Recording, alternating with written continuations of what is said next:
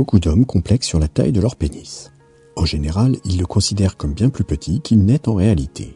C'est une question d'angle de vue. Dans cet article, je vais t'expliquer pourquoi ce n'est pas forcément la longueur qui compte, et si tu restes bien jusqu'à la fin, tu auras des alternatives pour réussir à satisfaire tes partenaires. Alors surtout, ne zappe pas.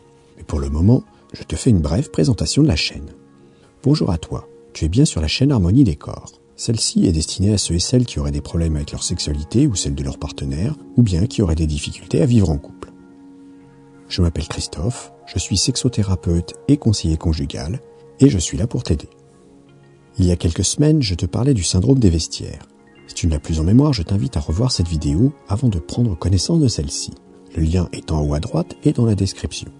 Je te propose maintenant de comprendre pourquoi la taille n'est finalement pas si importante que cela dans une relation. Pour commencer, il faut savoir qu'il existe deux types de formes de pénis.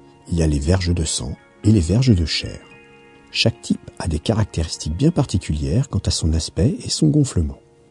On appelle les verges de sang ainsi les pénis qui vont prendre du volume sous l'arrivée de sang dans les corps caverneux.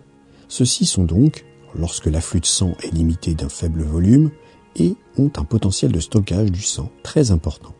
Ils agissent comme des éponges magiques qui prennent tout leur essor en présence de liquide. Par conséquent, au repos, la verge de sang aura une longueur très modeste et, lors de l'érection, son volume va considérablement augmenter. C'est dès lors un sexe qui sera très différent au repos et en érection. C'est souvent ce type qui va le plus induire le syndrome du vestiaire, car la bosse dans le pantalon ou le slip ne sera pas très importante. Pourtant, ce n'est jamais la taille au repos qui compte. Les individus dotés d'une verge de chair n'auront généralement pas le syndrome des vestiaires.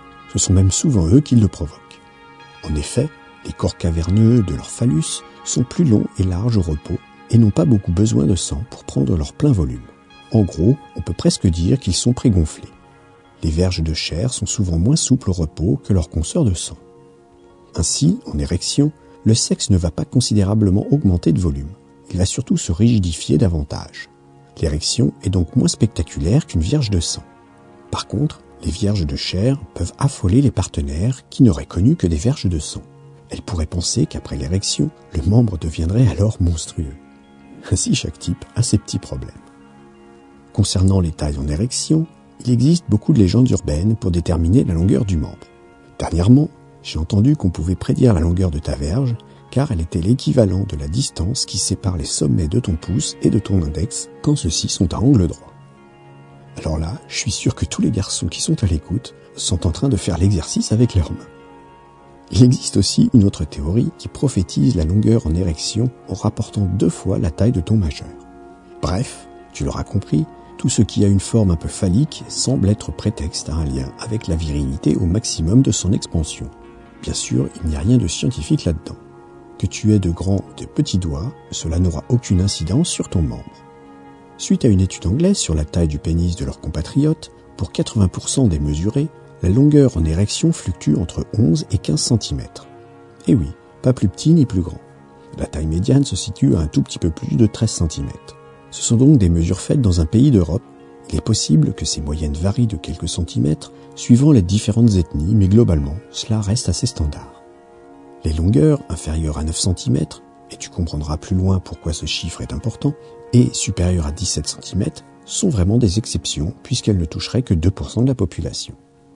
Alors c'est vrai, dans le porno, que tu peux voir un peu partout, tu as l'impression que tous les hommes qui sont représentés ont de grands sexes par rapport à toi. Pourquoi?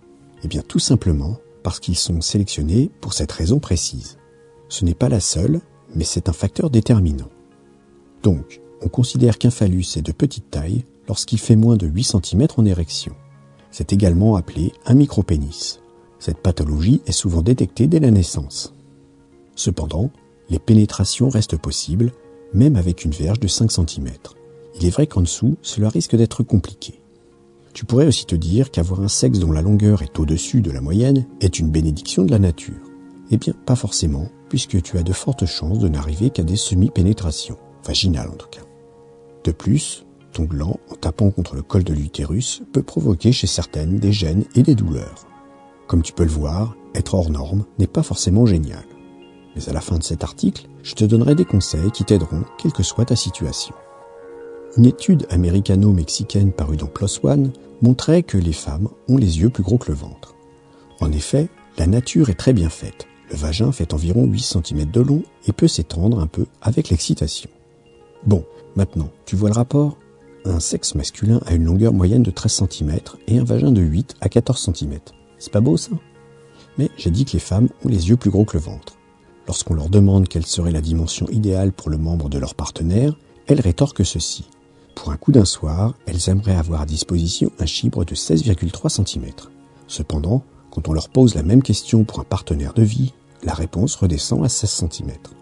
Ce qu'il faut en conclure, c'est que la taille est plutôt un fantasme issu de leur imagination, mais très certainement aussi de ce qui est montré dans les productions pornographiques. Dans la vie de tous les jours, une longueur plus modeste leur convient parfaitement. Et c'est tant mieux, car dans les faits, la longueur n'apporte pas grand-chose. En réalité, il y a trois zones sensibles dans le vagin. La première est située près de l'entrée, aux abords du passage des muscles du périnée. Ensuite, à moins de 3 cm de l'entrée, sur le devant, se trouve la jonction du clitoris et du vagin, le célèbre point G. Pour finir, il y a le cul-de-sac vaginal autour du col de l'utérus. Cependant, celui-ci étant sensible, cette zone n'est pas simple à stimuler dans les faits. Donc tu l'auras compris, c'est surtout sur les premiers centimètres que tout se joue à ce niveau. De plus, l'influence du va-et-vient de ta verge de son vagin va être conditionnée par deux caractéristiques. La première sera l'épaisseur de ton membre et la seconde sera la tonicité du périnée de ta partenaire. S'il est difficile d'agir sur la circonférence, il est par contre possible de muscler le plancher pelvien pour en serrer un peu plus l'entrée du vagin et ainsi rendre les contacts plus intenses. Donc, pour toutes les femmes qui se plaignent de ne rien ressentir pendant la pénétration en accusant la taille du sexe de leur partenaire, je recommanderais ainsi des exercices de musculation. J'ai déjà parlé de l'importance du périnée dans la sexualité.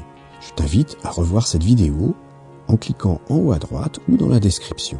Tu peux aussi les retrouver sur le site harmoniedécor.fr.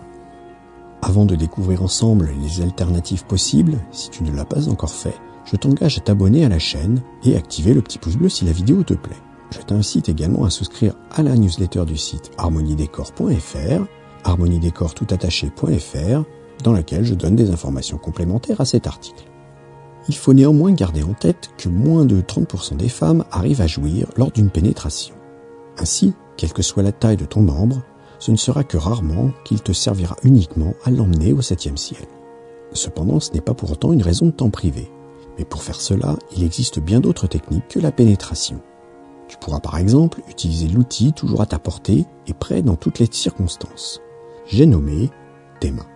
En effet, en venant avec celle-ci stimuler la vulve de ta partenaire, tu vas pouvoir faire monter l'excitation et l'amener petit à petit sur le chemin de l'orgasme.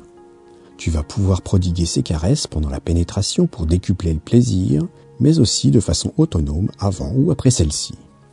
Il est fort possible que tu ne sois pas totalement à l'aise avec les stimulations manuelles de tes partenaires. Bien entendu, ce n'est pas très simple pour beaucoup, et tu as peut-être l'impression que cela ne fonctionne pas toujours comme tu le souhaiterais. Eh bien, j'ai la solution pour toi. Je t'invite à te rendre dans l'espace de la formation du site harmoniedécor.fr. Si la formation n'est pas disponible au moment où tu t'y rends, inscris-toi sur la liste d'attente pour être informé dès qu'elle sera de nouveau ouverte. Après les mains, tu pourras utiliser ta langue pour venir stimuler le clitoris de ta partenaire. Si tu veux un rappel sur cet organe du plaisir, je t'invite à regarder cette vidéo. Je te mets le lien en haut à droite et dans la description.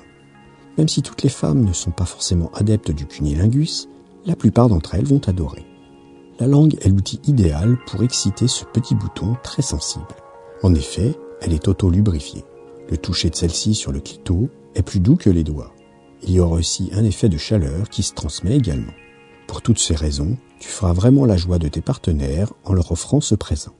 Entendre et voir ses partenaires onduler sous la jouissance ressentie et exploser dans l'orgasme est un gros moment de bonheur partagé.